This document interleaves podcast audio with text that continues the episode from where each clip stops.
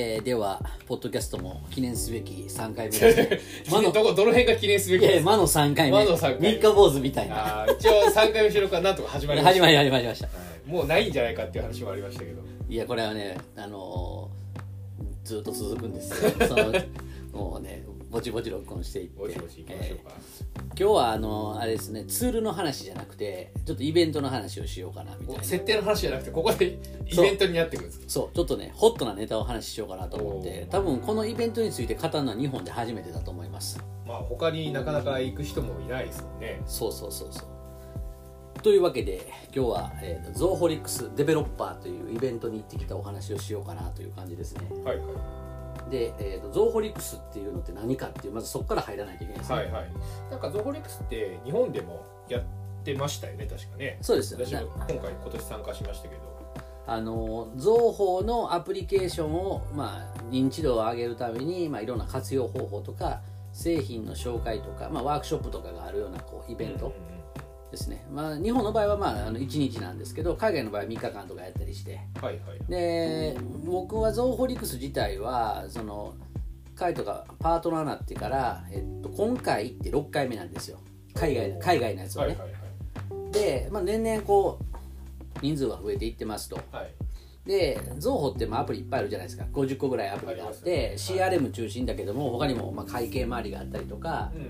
あるいはなんでしょうね、在庫管理があったりとか、はい。あるいは People っていう人事ソフトがあったりとかってある中で、あの年に一番でかいイベントっていうのが、あの去年からテキサスでやるようになったんですよね、オースティンで。テキサス。はい。なんかこうカウボーイのイメージしかないですそう。俺たちのイメージはテリーマンみたいな。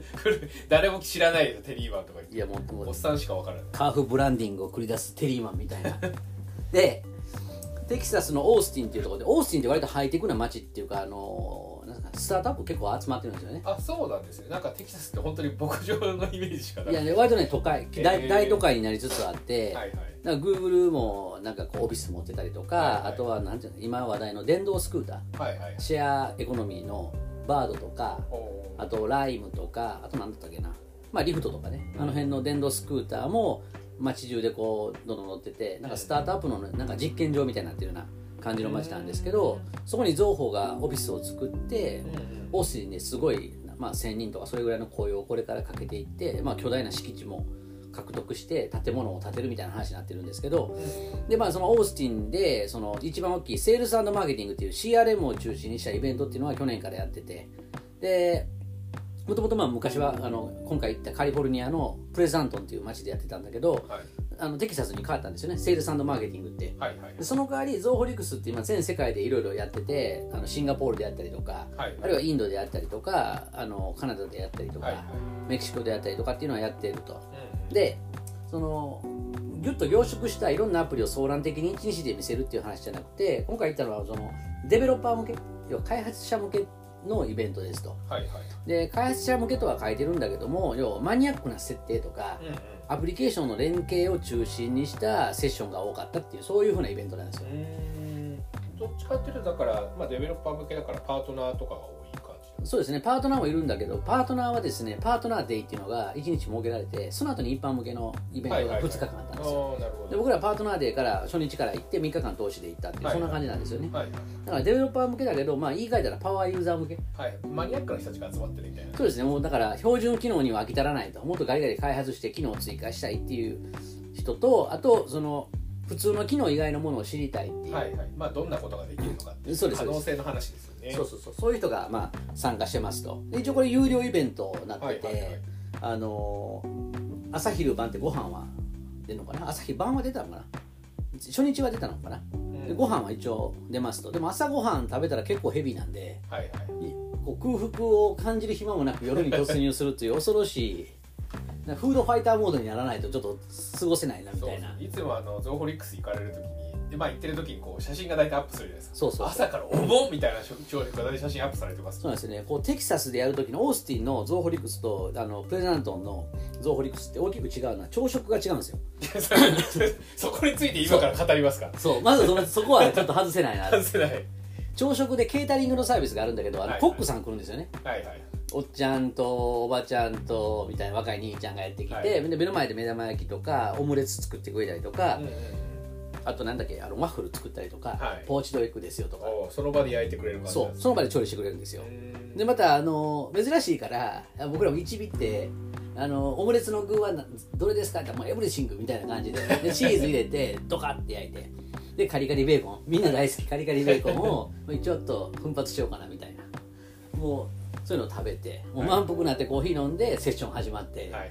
これどうするみそたいな。れ聞く気聞く気になるんですかそれは。いやもうだ飯あの腹が減っては戦はできないみたいな 長丁場になりますから。なんかもうそそれでお疲れ様でしたで帰りたくなりそうですね。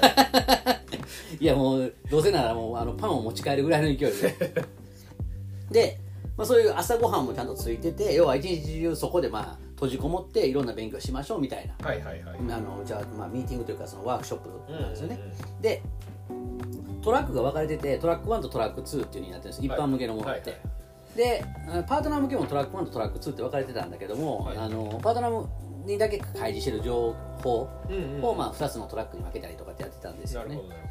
で、まあ、年々増えてるんだけどもやっぱデベロッパーだけあってセールスマーケティングの3分の1ぐらいの人数ではあったと。うんうんまあそうでしょうね。マニアックな人たちなんですね。そうそうそう。でねやっぱりポイントは何かって言ったら、まあ、セッションもいろいろと充実はしてるんだけどもやっぱり開発の人間が来るからこぞって、でそこで one to one のミーティングがあるんですよ。はいはいはいでなんかこう厳密に予約してじゃないとできないんじゃなくて、はい。フラッと現れてフラッとこうなんですかね相談できるみたいな感じで、まあ、情報クリエイターチームっていうのがとあとはまあ情報ブッキングっていう新しいアプリとか、あとはブックスとかあとまあそのもろもろのアプリのチームがなんかブース別に持っててそこに行って個別相談を受けるってことができると。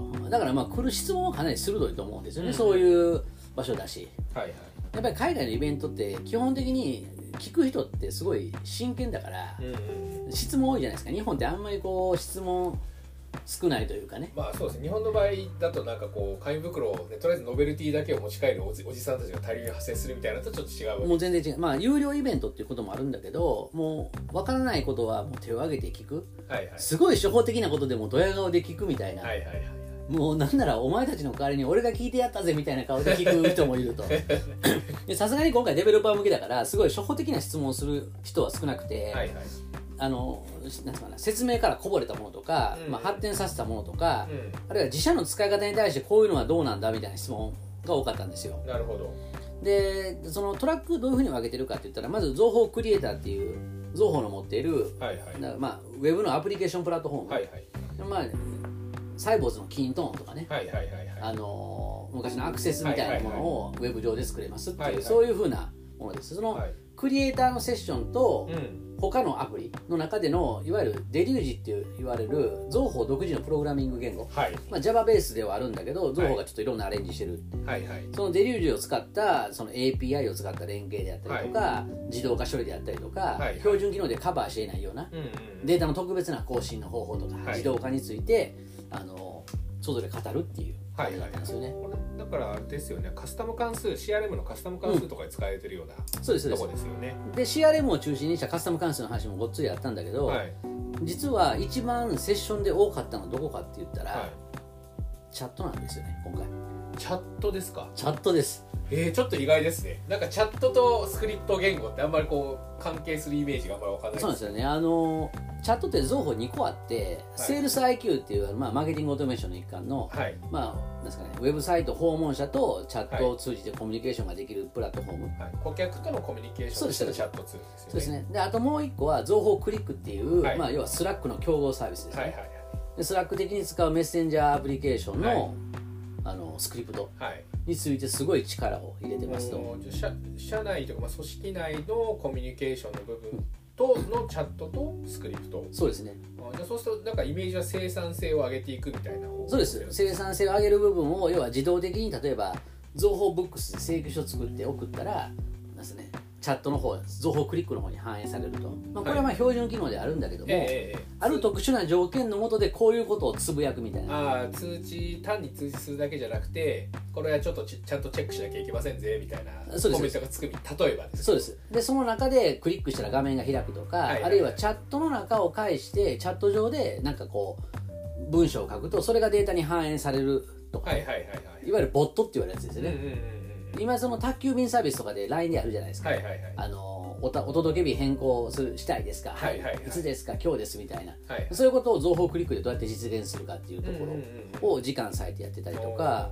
じゃあ承認なんかもそれでできちゃうみたいなそうですね。基本はそんな感じで、はい。あのボットの SDK、まあですかね、デベロッパーとか開発者向けのキットも出したりしてて、はいはいはいそれをどうやって使えるかっていうことですね。で僕自身コーディングできないんだけどどこまでできるかっていうのはよく分かったので、はい。はいちょっとこれは個別の何かあった時には対応しても面白いかなっていう感じですね、うんやっぱりボットっていうのはすごいなんだろう、まあ、アプリケーションをつなぐのがメッセージですよっていうところで可能性すごく高いっていう。うんうんでこのクリックですごくはい。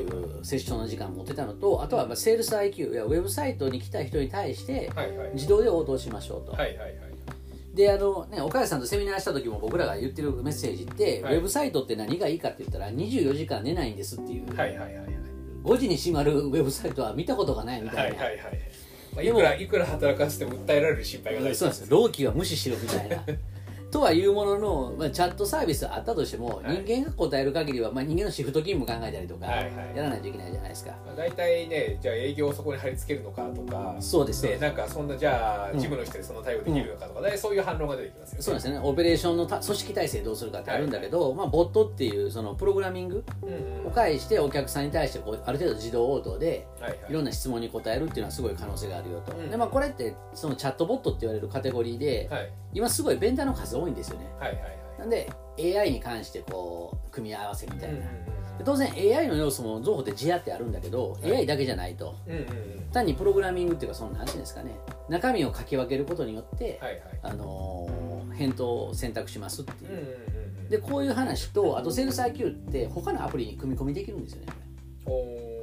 アプリケーションに組み込んではい。やりましょうと、でそれは造法が持っているその CRM のモバイルキットっていうのがあって造法 CRM の要素を組み合わせて自分たちでモバイルアプリ作れるんですよ。はいはいはいだからフィールドサービス専用のアプリを作るとか、うんうんうんあるいは全然違う保険外交員向けのモバイルアプリを作るとかっていうはいこういうのも実は Zoho の開発者キットを使ったらできるんだけどうんうん。でそこにチャットも入れたりとかはいはいはい。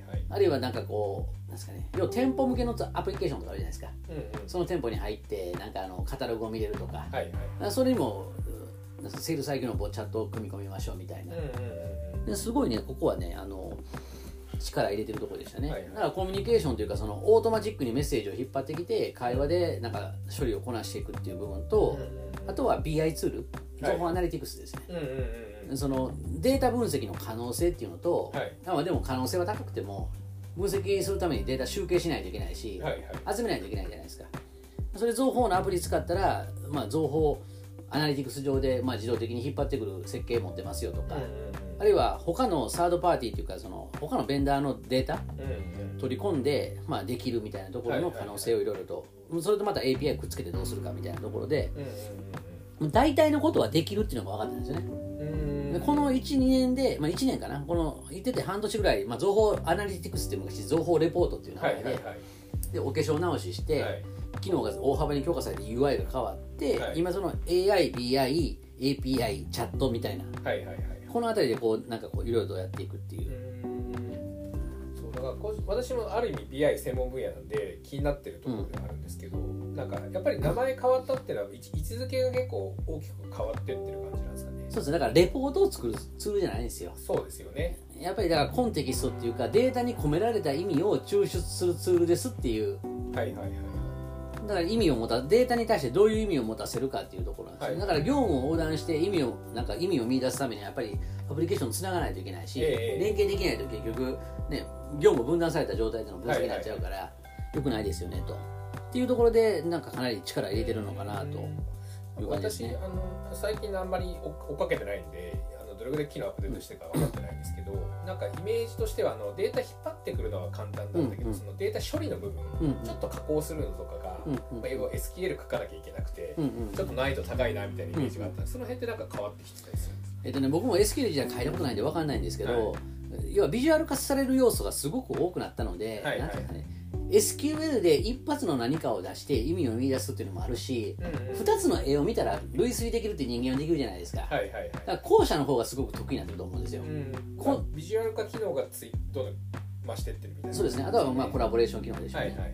だからダッシュボード化してそこに対してどうするみたいな、まあ、コメントをつけるとかそういうふうなものもちゃんと強あの強化されていってるので、はいはいはい。だから本当になんかこうなんですかねゴリゴリするよりも分析の時間に時間を割いてくださいっていう、構築よりも考える時間。ど。うつくかですよね、はいはい。アナリティクスって実はね僕らもあのお客さんからリクエストは最近結構受けてて、はいはい。要は CRM とか個別のアプリでは対応できないけど、はい。まあ、レレポート作りたいっていうのがあるんですよね、でただまああの情報 CRM 自体のダッシュボードがかなり強化されたじゃないですか。CRM はい、あれで単体で言うと、大抵のことはできちゃいますよね。中身の。そうなんですよね。他のデータと組み合わせしなければ、そうなんですよね。CRM で言ったらあれだけで十分ですよね。あのー CRM でできない例えば分析で商品を主にした分析とかあるじゃないですか、はいはいはい。それはもうアナリティクスでやらざるを得ないですよね、はいはいはいただそのお客さんは積み上げ系がちょっと苦手ですよね。そうですね。月別の数字は見れるんだけど、はいはい。月でどれぐらい積み上がってってるかみたいなところを表現しようとするとちょっと難しくなってきますよね。カスタム関数を、ね、デリュージを使ってスクリプト書いてそこに積み上げやるか、アナリティクス上でなんだろう集計結果に対して別のセルで集計かけるかみたいな処理は必要になってくるから、まあ、でもこの辺りも多分ね強化されていくと思うんですよ、だって我々が言ってるぐらいだから全世界でみんな思ってるでしょうね、もっと楽にしてくれみたいな、あとねぜひアナリティクスで欲しいなって思った機能は、うんうん。CRM への書き戻しなんですよね。わかる。あのアナリティクスでセグメント作ってそれを各連絡先とか取引先に全部こう書き書き戻すっていうのできたらこれめちゃくちゃ便利なんですけどいやいやそれはねわかります。要はね会員インポートツールにしたいんですよね。はいはいはいでシートビューはあるけども情報シートビューの場合は100件までだからえええドカンとこうね新しい項目追加したら一括でどうするとかってやりえたいんだけどそれできないんですよね。そうですよね。昔ね僕ね開発の人に聞いたことあるんですよね。はいはいはい。ほんならねちょっと苦笑いされたっていうのがあってこれ触れてはいけないことかなみたいな。はいはいはいでも懲りずに今度またアナリティクスの担当者になったら聞いてみようかなと思って、はいはいまあ、多分その大きいデータハンドリングするから、はい。結局単一のデータベースじゃないのでなんだろう影響範囲ワークフローは走らないにしても辻褄の合わないデータが出てくるのをどうやって防ぐかっていうところでちょっと一歩踏み切れないんじゃないかなと、はいはい。ちょっと僕は推測してるんですけどね、まあ、この辺はあの昔から BI ツールにあるニーズだけど大体満たされてなくてうん、BI ツール BI ツールを作ってる人たちあまり触れたくない世界なんですよね多分そうですよ。あの今の BI ツールちょっと話それますけど、はい。元のデータを触りに行くのかデータウェアハウスに貯めるのか、はい。なんか別の仮想のとこでなんですかね集計上で仮想のデータベース作るみたいになってるじゃないですか、はい。で最近のやつになったら多分それできると思うんですよ、はい。元のデータ一切影響を受けないと、はいはい。でも古いやつっていうか、まあ、基本的に元のデータに対して集計かけて戻すとかやっちゃうと、なんかこういろんなねそうですね。ないろんな問題が発生しそう起こですより得るので特に違うシステム間のデータを使ってるとね、はい。API のコール数の制限回数超えたとかそうですね。要はな何でも上限値ってものがあるから、はいはいはい。とはいうものの情報ワールドで俺たちはそれをやりたいみたいなね。それはぜひやってほしいですね。でもそれ追加されたらすごい夢広がりますよね。いやだだいぶね他のツールと差が出ると思うんですよ。それができるようになると。ねもうそうなってくると、まあ、とにかくデータ放り込んで後で誰かが修正するみたいなね、はい。割と怠惰なオペレーションでも、はい。け結論的には正しいデータできたりとか、はい。まあいろいろできますね。まあでもデータの改ざんが一気にできちゃうっていうのは恐ろしいかまあもしれないですね、まあそうですよね。今日さっきあのお客さんのところで打ち合わせしたんだけど、あはい。の造法の CRM のシートビューあるじゃないですか、はいはいはい。でシートビュー説明したらやっぱりすごいいい機能だってなったんだけど、はい。まあ、あのこれってあのデータ追加できますかみたいな話になったんですよね、まあ、それは追加できないですよと、はい。で削除もできませんと。はい。いう話をして、まあ、付け加えて、ね、そこら辺ってやっぱり話題になるので言ったんですけどこれたまたま元のデータベースをシートビューで上げてるだけだからはい危ないですよと、はい。はい要はエクセルでコピペ間違えがちな人がこれを触ると未曾有の大惨事が 1行ずれてコピペするやつが出て大変なことになると、はいはいはい。でちょうどその社長が出席してて社長が「制限かけれるんですか?」っていうふうな話になって、はい。もうその場でそのユーザー権限でその標準ユーザーをコピーしてなんだろうあのシートビュー使えないように設定変えましたけど、はいはい。あの便利だけどやっぱり危ないよねと。これはプロジェクトメンバーだけにしておこうと、はい。みんなには内緒にしておこうみたいな話になって。でもメニューメニュー自体も消えるんですか？それ制限したらメニュー自体は残るんかな。ちょっと僕もそそこまであんまり試したことないから、はいはいはい。まあ、使えなくなるからまあいいかはいなみたいな。でも聞いてる人造法のシートビューのイメージ湧きますかね。あのもう造法シートビューっていうのは造法が持ってる造法シートっていう要はスプレッドシート、まあ、Excel とかあの Google のスプレッドシートみたいなアプリですよね、はいはい、ありますよね。要はデータ商談の例えばビュー商談のリストを上げてるときにシートビューっていうモードをオンにするとブラウザーで別のタブが開いてもう表計算ソフトが立ち上がるんですよね、はいはいはい。でそこで直接データをカキカキしていけるっていう、はいはい。そういう機能なんですよ、はい、だから CRM とかの商談とか連絡先で一覧の画面のやつをそのまま Excel に落とし込んでる画面が出てきてそうですそうです。でその場で修正ができてしまうっていそういうことです。一気に会社名をバーッと変えるとかできちゃうんですよね。だからその表計算でなんかデータを見せるのって、はい。い、ろんな CRM 持ってるんですけど、はいはい。いじれるやつってほとんどないんですよ。はいはいはい。いじれてもそのセルをダブルクリックしたらそこはできるけど、はいはいはいなんかこうコピーガツンってやるっていうええのがもうできないんですよね、で例えばそれできるっていうツールもあるんだけど例えばあるプラグインをかましてエクセルでできますと。でまあお客さんはまだ金取るのかみたいな、はいはいはいはいっていうそんな世界なんですよ、はい。だからなんですかね情報を初めてね他の CRM 使ってて情報を使う人はすげえ便利ですよね。はい。でそれでまあこうなんですかねデータの洗い替えであったりとか、はい。まあ、疑似的なこととか、ね。そうですね。それがすごい楽に当たったね、はい言われてますけどね。まあただやっぱりさっきも出てたみたいにリスクがありますからね。リスクあります。一気に触れるってことは一気に壊しちゃうっていう、はいはいはい。まあ、ちょっとそんな今えらい BI ツールからえらい話が膨らんでいきましたけど。はいはい。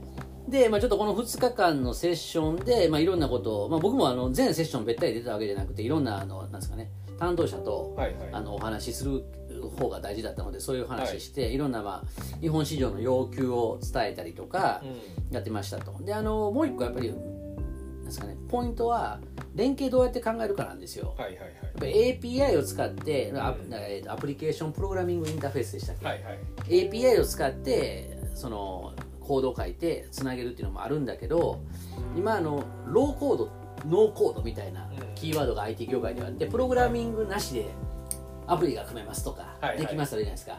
もう昔から僕たちが騙され続けていた。結局ここでコード書かせんじゃんみたいな。まあちょっとねちょっとしたことをやろうとするとうん。結局必要だよねってパターンが大体多いですよね。ですよね。某ウェブアプリケーションプラットフォームってなんかドラッグアンドドロップでできますって言って言ってるのに今なんかトレーニングで Java でやってみようとか言って、まあ、やってますよね。嘘つきめみたいな であの連携させるときにそういう苦労はあるんだけどもゾーホって今情報フローっていうはい。クラウドアプリ同士をこうコネクつなぐコネクターのアプリあるじゃないですか。ありますね。でそのなんかこうアプリケーションもすごくあのセッションでは触れられてて、はい。まあ、あの簡単なお手軽なっていうキーワードはもちろん言ったんだけど、はい。まあもともとこのアプリとこのアプリはつなげますよっていうセットがあるんですよね。はいはいはいでアプリ同士を指定してあげてどんな条件の時にどのデータをどうするかっていうようなことを、まあ、条件選んでいくと、はい。まあ、これはあたりは本当にドラッグアンドドロップですと。はい。でやると自動的に2つのシステムが連携するみたいなはいはいはい。やつがあって、まあ、言ってみたらなんつうの IT 版ピタゴラスイッチみたいな 感じですよね。ワークフローのコードコードというか異なるものをつなぐワークフロー。はいはいはい。これもやっぱり力入れてて、はい。で僕らも情報フローのあの今回来てた担当の人と喋ってたんですけど、まあ、日本のアプリケーションともっとつないでよみたいな話して、うんうんうん。まあ、ちょっとこれからなんか情報を共有してやっていこうねみたいなお願いはしてきたんですけど、はい。やっぱり情報フローもかなり強力だなと思って、情報量もね結構簡単な使い方でもだいぶうん。楽になりますよね業務が。そうですね。私でが使っお客さんというところで使ってるのはデータのその CRM とかへのアップロードが結構めんどくさいと、うんうん。なのであの CSV 例えば EC ショップから落としてきたデータをスプレッドシートにバンとそのまま貼り付けてくれれば必要な情報が全部 CRM に投入されるみたいなことをやってたりするんですけどやっぱその辺はだいぶ楽うんうんですね、一個一個こういうふうにアップロードするんですじゃなくて、うん。とにかく貼り付けてくださいみたいな。フローが起動して全部入っていくみたいな。はいそうですねでも情報フローってやっぱりちょっと注意しないといけないなと思ってて、はい。結局 API ってそのコール数というかな1日何回までとか決まってるじゃないですか、はいはいはい。だからすごい商売繁盛しまくると情報フローをのフローを超えちゃうみたいな。そうですね。あの情報フローってあのかあのなんていうかねカウントの仕方がまた独特というか、うん。一つのフローの中にしょある処理があれが1個がカウントなんですよね。あそうそうそうそうあれあれがからフローの数が3000とかで3000もあったら全然いけるだろうとか思うんだけど、よく考えたらその1つのフローの中に10個あると10個消費したりするんで。ですよね。ででだからデータ1日300円限界ですよ。はい。まあ結局その上限ってお金払ったらクリアされるんだけど。そうそうなんですよね。まあでもそのあたりなんていうの設計の時に考えておかないといけないですよね。そうですね。なるべく数を少なくするっていうのと、うん。あとはあれなんですよ。やっぱりそのデータのパターン分けがちゃんとできてないと、うんうんあのそれこそ惨事を引き起こす可能性があるので。いやそうですよね。だから無限ループに入るみたいなね。そうですね。無限ループそうです。無限ループに入りますよね。何も考えずにやると。あとはか変えちゃいけないデータを上書きしちゃうとか。そうですよね。はい。いやだからこのあたりやっぱり便利なものってやっぱり絵にか書けないと設計っていうかな設計図っていうかなんていうのかな。システム設計じゃないんですよね。こう段取りのステップがちゃんと描けない人が下手に触っちゃうと大惨事そう。だから結局プログラミングは必要ないんだけどシステム思考は必要みたいな。あそうですよねシステム的な考え方は必要みたいなところはどうしてもあるんですいや物の通りが分かるかっていうところが多分、はいはいあの非常に大事なはい。はいはいところだとは思うんですけどね、はい。でもまあこの情報フローもすごく盛り上がってましたと、はいはいであとやっぱり CRM を周辺のアプリが取り巻いてる一方で情報クリエイターっていうなんか、ね、情報の純正アプリからこぼれたところをカバーするためのウェブプラットフォームはい。は、まあ、トレーニングも専用のものを今用意してるし、はいはい。あのーまあ、いろんなその UI 変わりますとかその作ったアプリケーションの配布方法もなんかこう iPhone にダウンロードする個別のアプリになりますよとか、もういろんなこうことは彼らやってますね。でまあ、チャレンジすするのもありかなと思いつつ、まあ、標準のアプリがねすごく良くなってるので、はい。なんかそれを拡張しても、まあ、CRM だったらカスタムタブ使ったらいろんなことできるので、まあそうですよねまあ、でもただその見栄えとかすごい情報クリエイターもね数年前と比べたらすごく良くなって、まあほぼ別物ですよね。完全に、ね一番最初に見た時は正直 UI しょぼと思いましたもんね。なんかこう素朴なアクセスみたいなね。なんかビジュアルベーシックのなんかデフォルトの機能で作りましたみたいな。いやいやいやもうね僕とつなねなんかあのー、15年前の機関システムみたいな画面がボタンが灰色のやつ。あ入るね入るやつね。入ろうだけどちょっと影ついてるやつ。ねそこの立体感いらない。無駄に立体になってるみたいな。フラットデザインの対局を行くようなね、はいはい。であそこからだいぶ変わってきてるんですね。そうです。だいぶ変わってきてますね。でチームも退去して訪れてて、はいはい。あのまあちょっと面白い話いくつかまあ聞けたんですけど、まあなんですかねそのここは情報シグマっていうねこう製品っていうかサービスの組み立てる方法なんですけど、はいはいはい。そのエクステンションというかその拡張機能とか、うんうんそのアプリ情報向けのアプリケーションをどうやってあの配布するかみたいなところの手順が簡単になったと。う、んうんうんなんかこうコーディングしてテストしてデプロイしてなんかパッケージ化するみたいなところを、どうやってワンタッチでやるかみたいな。だから普通のユーザーにほぼ関係ない話なんですよねあまあ情報クリエイターでアプリをまあ準備する人たち向け。そうですね、まあエクステンションとか API とか、はい。SDK を使う人がはいはいなんか何個も手順踏まないといけなかったのがもう1回でこう済みますよと。まあ1回ってわけじゃないと思うんだけども一つのパッケージ化されたサービスになってますっていうところで,、はいはいはい。でこれまだ公式サイトこの時点でなかったんですよ。多分これから情報シグマっていうキーワードが出てくるとは思うんだけども、はいはいはい。まあ、ちょっとここら辺も要チェックかなと、はいはいまあ、要チェックというものの僕コーディングできないんですけどねっていうのはありますけどね。ちょっとうちの開発のメンバーとちょっといろいろ話しようかなっていうとこですね、はい結構なんかコンセプト打ち出すの好きですよね。いやコンセプトはねすごいねビッグワードもあるしすごいスモールワールドでコンセプトを語ることはあるんだけどでもはい。結局彼はビジネスの OS なんですよ、はいはいビジネスの OS とやっぱりコンテキストコンテクスチャルっていうキーワード。うんうんであとはえやっぱり AI ですよね。うんうんっぱりそこの柱で今押していってるってはいいう感じはしますね、まあ、AI はただ日本語化の部分がねどうなんだろうってやっぱ日本のユーザーとして気になるところなんですそうなんですよね。ここはちょっとね要望も上げてて使えそうで使えない機能ってあるんですよ。例えば、はいはい。E メールパーサーっていう機能があってこれまあ AI とは関係ないんだはけど、いはいはいはい。あの英語で書かれた E メメールであればコロンまでの位置をなんか項目名として認識してメールからはなんですかね見込み客に登録するみたいな、はいはい日本語だと動かないんですよね。はい、あれも日本語で動かないがいまいち納得いかないですけどね。結局ね文字数で判断できるんだからどうにかいけんじゃないかって気がしなくもないんですけどいやそのコロンで判断したらいいじゃん、はい。とあとリターン開業機で分かるんじゃないのと思うんだけど、思った以上に難しい処理をしてるみたいで、はいはいはいはい。ちょっとその話をしたんですけど僕の主張も、うーんっていう感じで これちょっとしつこくこうはいはい。実現するまでは食い下がっていこうかなと思ってるんですけどね、いろいろ聞いて話してたんですけどでもあれできたらなんですかね。すごいレガシーなシステムってメールではデータを送るっていう機能を持ってるじゃないですか、はいはいはい。単発の。一気にこれまた広がるなと思って。そうですよ。だから EC ショップの受注のメールを受けてそうそうそうそう。も自動でお客さんとか商談が入るみたいな形になると楽になりますよね。そうそうそうそうそうそうそう。だから逆にね僕思ったのは E メールパーサーがないんだったらメールを変換して API 系で投げるアプリ作ったら儲かんじゃねえのみたいな。はいはいはいだから多分ねやろうと思えばね情報フローできるんですよね。多分できるはず。G メールで本部取り込めるから、うんうん。あとそのテキストの処理さえできてしまえば、うできなくはないと思うんですけどさそこまでやる暇もね なかなかパワーいもう普通にアプリやった方がいいでしょ。そんなややこしいもん、はいはいはい。いやいやでもそういうねところはありますよね。あの集計とかね。なんかデータのなんていうんですかねボリュームを見てどういう判断を下すかとかなんかデータの量と時間を掛け合わせるやつは日本語でも動くんですよね、はい。トレンドって異常値を出すとかただそのデータの意味とかなんてことを途端にちょっとあのなんですかねちょっと活動量が減ってますは言うけどその先がまだまだ。まあでも英語版もちゃんとやってるかって言ったら、うんうん。まあ、そんな超ハイレベルじゃないんですよ。はいはいあの映画に出てくるような AI は当然まだまだ、うん。みあの形影も形もはいはい。ないんですよね。その営業成績が落ちてる人にうん。ちょっとあのもうちょっと頑張ったらどうですかっていう優しい声をかけることも特にないし冷徹にあの活動量が下がってるやつをアラート出すのやってくれるけどはいはいはい。そういうのはないですよと。ただまああのまあ追ってでしょうね。造法って下手になんですかねマルチ言語っていうか世界の何十もう20ぐらいやってるのかな。なんか言語カバーしてるじゃないですか、はいはい。やってるがために、まあ、いろんなとこから言われてるんでしょうね。うん。トルコでもやってくれとか、はいはいはい。韓国でも対応してくれって言われてて、はいはいはいええみたいな。まあまあまずはねみんな自分の言語でやってほしいですからね。でしょロシア語対応できたら多分日本語も対応できますよ。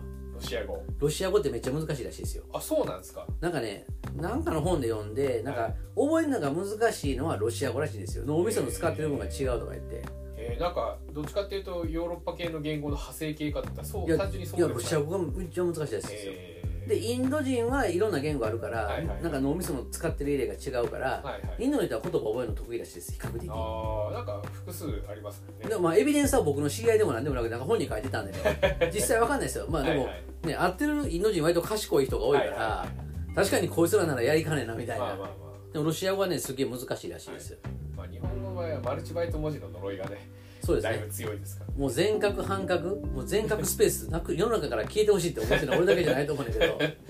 半角スペース2個でいいじゃんみたいな。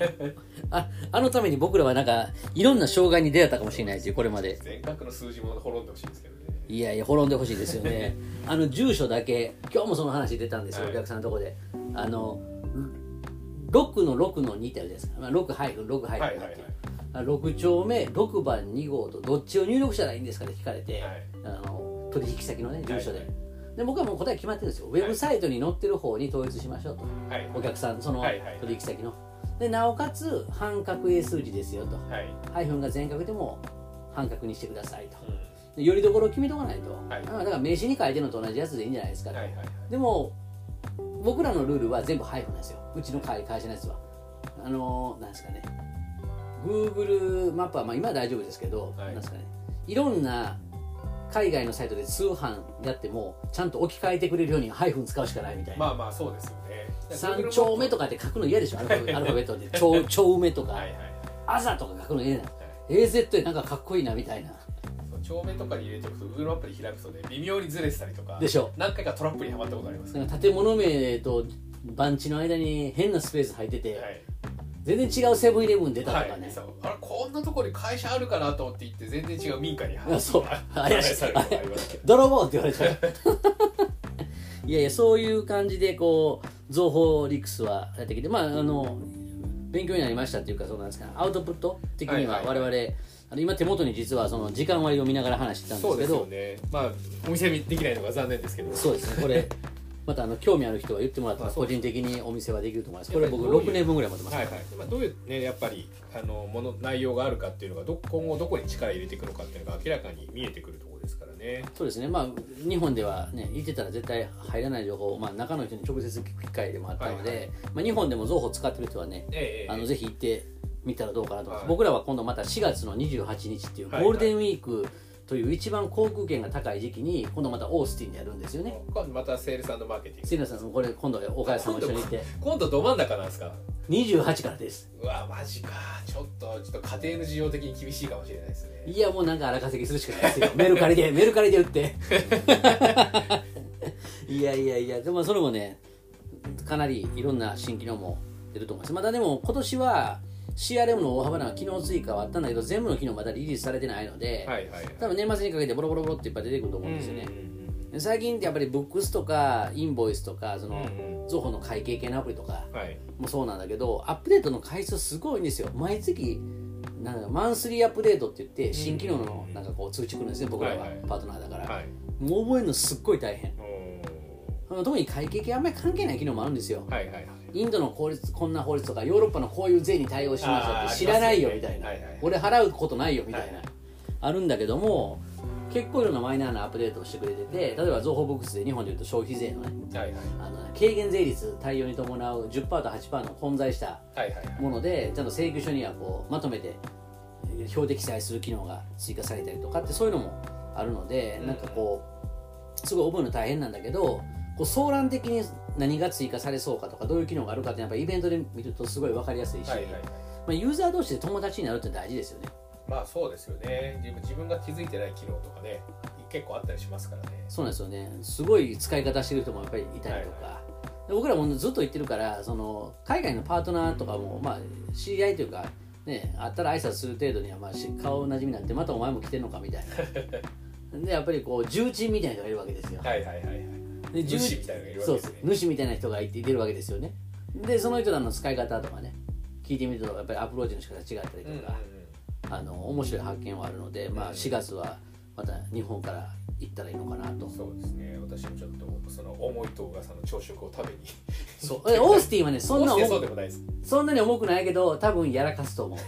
重くないんだけどなんかビュッフェみたいになってて、はいはいはいつい取りすぎちゃう系です。あのねサラダがね美味しそうに持ってるんですよ。はいはい。日本みたいにあの色の薄いレタスじゃないですよね。色の濃い葉物のはいはい。グリーンの濃い野菜があるから、はいはい。なんかすごいうまそうだから食っちゃうんだけどレタスでそレタスとかね葉物でそんだけ食べちゃっていいのみたいな。で卵ソーセージ。なんだこのフライドポテトの固めたようなものは食べてみようかみたいな。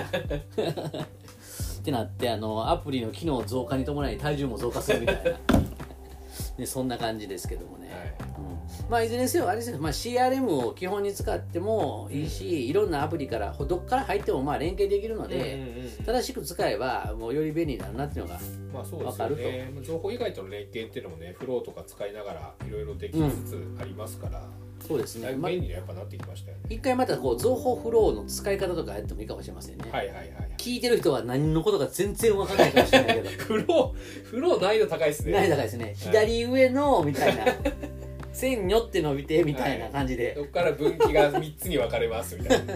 イメージできますか？太い線がとかって言わないといけないけど。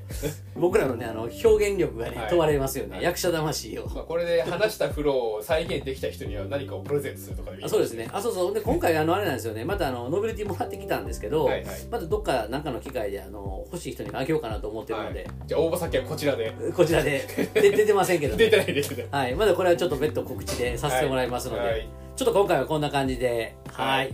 じゃあ次回はまた設定編の方に。そうですね、設定編含めよもやま話をはい。またやりましょうかね。はいはい。では今回はこんな感じで。お疲れです。はい、どうも。はい